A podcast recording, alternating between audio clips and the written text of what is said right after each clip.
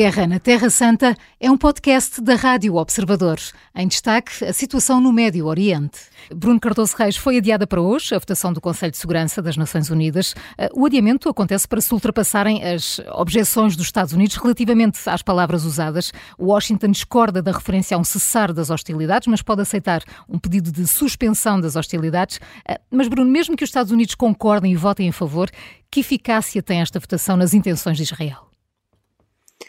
Bem, é, no fundo, o grande problema do, do, nosso sistema político internacional é que não é um problema, é que é realmente uma característica. Nós consideramos que os Estados são soberanos, queremos que isso continue a ser assim, ou seja, não delegamos o governo do mundo na, nas Nações Unidas e, portanto, em, em última análise, isso significa que qualquer resolução das Nações Unidas, mesmo aquelas que são, em princípio, eh, legalmente obrigatórias, que são as que vêm do Conselho de Segurança, eh, dependem sempre, em última análise, da da vontade dos Estados as implementarem ou, ou, não. Eh, no fundo, aqui o que eu acho que é importante assinalar é essa suspensão mostra uh, alguma vontade realmente de se aprovar uma resolução, que não foi o caso até agora. Uh, eu, inclusive, simulo com os meus alunos a, a realização do Conselho de Segurança e é uma das coisas que é evidente e que é explicada e que eles próprios percebem logo intuitivamente, que é não vale a pena estar a insistir numa, numa resolução que se sabe que o membro permanente vai vetar.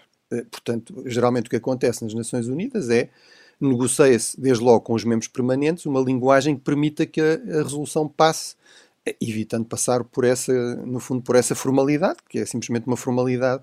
E, portanto, aquilo que aconteceu no passado foi que claramente as resoluções estavam feitas para obrigar os Estados Unidos a vetar eh, essas resoluções. E, portanto, aqui parece ter havido há, realmente alguém que, obviamente, eh, os Estados percebem como é que as coisas funcionam. Portanto, não, não foi que alguém agora percebesse que isso devia ser assim, foi alguém percebeu que se valia a pena tentar aprovar uma resolução.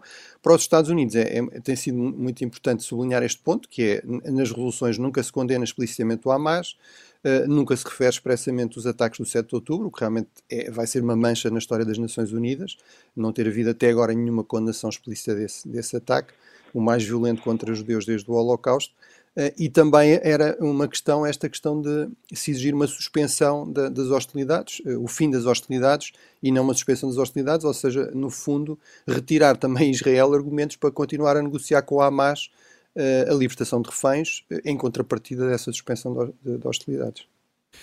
Entretanto, os Estados Unidos eh, propuseram uma coligação para defender o Mar Vermelho e juntaram já 10 países nesse sentido.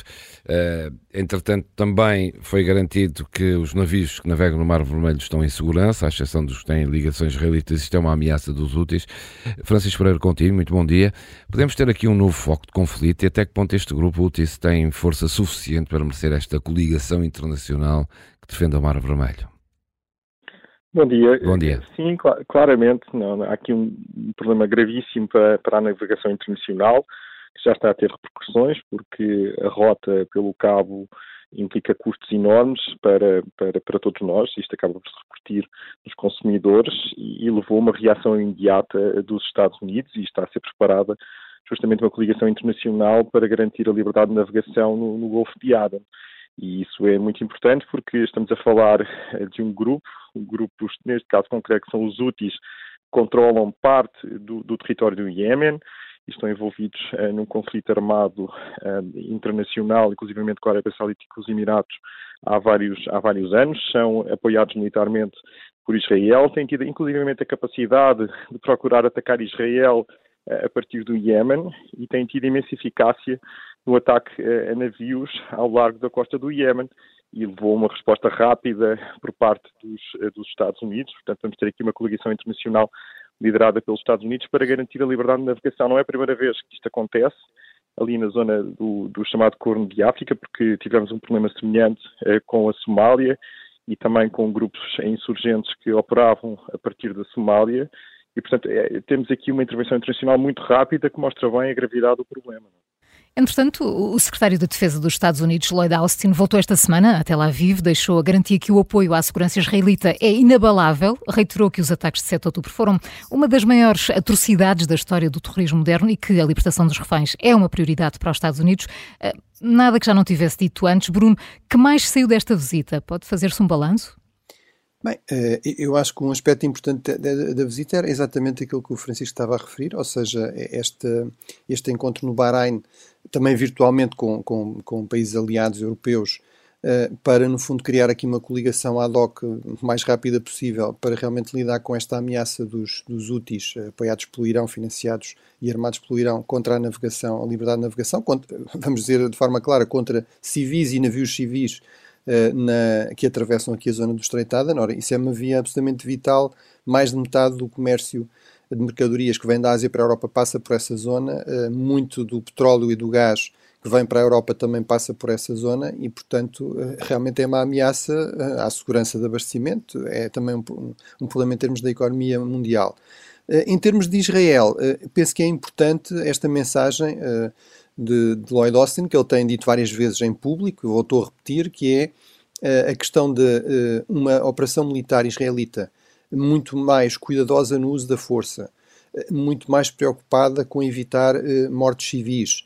É fundamental, quer do ponto de vista, digamos, moral, como ele disse, estou aqui a citá-lo, quer do ponto de vista estratégico, ou seja, não é só uma questão de, digamos, parece bem ou, ou deve ser assim, porque eh, é isso que diz a lei internacional, é também do interesse de Israel eh, porque eh, Israel vai ter de fazer alguma coisa em relação a Gaza depois de terminarem, pelo menos, a fase mais intensa de operações. Tem lá reféns israelitas que estão em risco também por causa deste, deste uso da força, muitas vezes exagerado, e, e precisam depois de algum apoio da comunidade internacional para reconstruir Gaza, para inclusive eventualmente governar Gaza e, portanto, aí é fundamental que Israel tenha isso em conta, ou seja, que perceba que, de facto, numa operação militar, os objetivos não podem ser só militares, não pode ser só eficácia militar.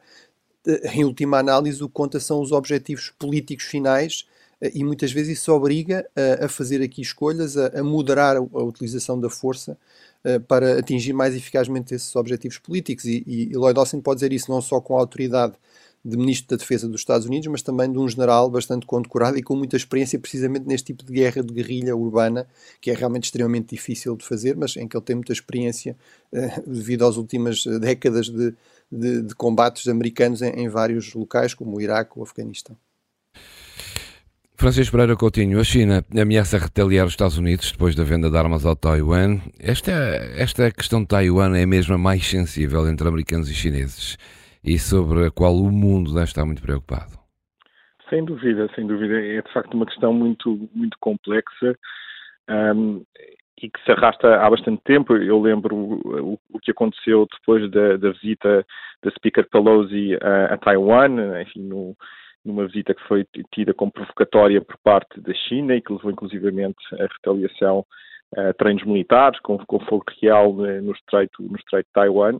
A política americana em relação a Taiwan é, é bastante ambígua, como, sabemos. Os Estados Unidos reconhecem uh, o governo de Pequim como o legítimo representante da China, mas, uh, ao mesmo tempo, tem financiado e armado Taiwan, o governo de Taiwan.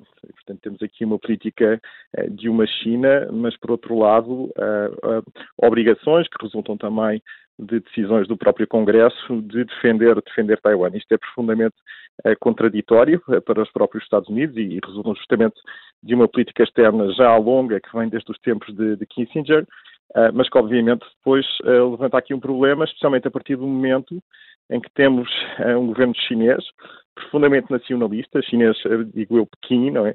Profundamente nacionalista e que está empenhado em reconquistar Taiwan e, portanto, obviamente, aquilo que se perspectiva não é seguramente uma solução negociada a médio prazo. Poderá levar a um conflito armado. E levando a um conflito armado, isto obviamente é um problema terrível, porque estamos a falar de duas potências nucleares que eventualmente se poderão confrontar uh, no, no, na Ásia a propósito, a propósito de Taiwan. E, portanto, é um problema gravíssimo que temos nas, nas, relações internacionais e vamos ter eleições em Taiwan em breve uhum. e vamos ver quais são, qual é o resultado dessas mesmas eleições e, portanto, esta retórica chinesa em relação à venda de armas americanas a Taiwan estará também muito relacionada com esse ato eleitoral que se avizinha. A Guerra na Terra Santa é um podcast da Rádio Observador. Vai para o ar de segunda a sexta, depois do noticiário das nove e meia da manhã e tem nova edição depois da síntese das quatro e meia da tarde. Está sempre disponível em podcast. Eu sou a Maria João Simões.